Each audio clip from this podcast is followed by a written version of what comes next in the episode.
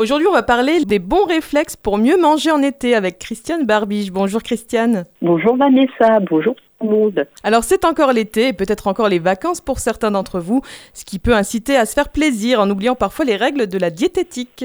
Oui, car tout n'est pas toujours bon pour la santé, alors sans se frustrer, adoptons quelques réflexes de bon sens. Alors quelque chose qu'on adore en été, c'est le barbecue. Synonyme de cuisine d'été, de convivialité.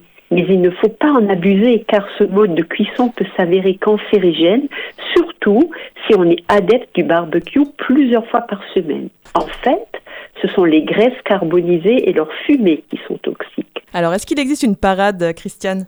Alors il faut plutôt opter pour une plancha électrique ou au gaz et accompagner votre viande de légumes crus ou cuits, d'aromates antioxydants qui atténueront les effets néfastes du barbecue. Alors trop de crudité, c'est vrai que quand il fait chaud, bah, on aurait envie de se nourrir que de salade et de, et de fruits euh, crus.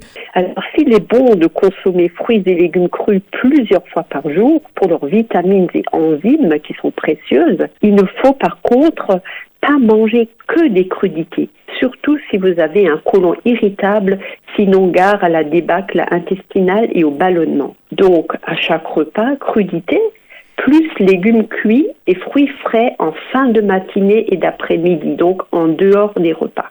Légumes cuits ne veut pas forcément dire manger chaud. On peut très bien manger une ratatouille à température ambiante, par exemple, pas manger que du cru. Alors moi, une chose que j'adore hein, en été, c'est l'apéritif. Hein, c'est convivial en vacances, en famille ou avec les amis. Et n'oubliez pas que les boissons alcoolisées sont à consommer avec modération.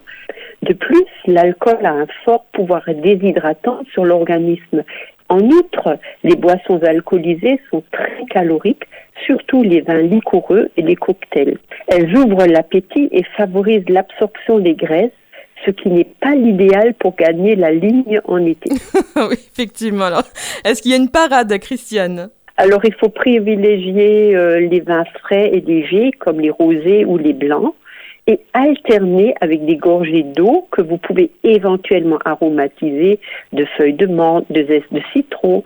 Et puis, ayez le réflexe cocktail sans alcool, par exemple le Virgin Morito ou le Pina Colada Alors, quant aux aliments salés qui accompagnent l'apéritif, les chips, les petits gâteaux salés, le saucisson, le jambon ou le saumon fumé, il faut savoir qu'ils favorisent la rétention d'eau et suffisent parfois eux-mêmes à dépasser notre quota de sel pour la journée. De plus, ils sont souvent redoutablement gras. Alors là aussi, Christiane, est-ce que tu as une parade Oui, donc euh, des bâtonnets de légumes accompagnés de sauce yaourt aux herbes ou un houmous ou des tomates cerises, par exemple. Et en été, ce qu'on aime aussi, c'est les glaces. Alors Christiane, glace ou sorbet? Alors il faut savoir que les glaces sont généralement composées de crème ou de lait entier alors que les sorbets sont souvent davantage sucrés. Donc au niveau calorique, euh, glace ou sorbet euh, se valent, on peut dire. Hein.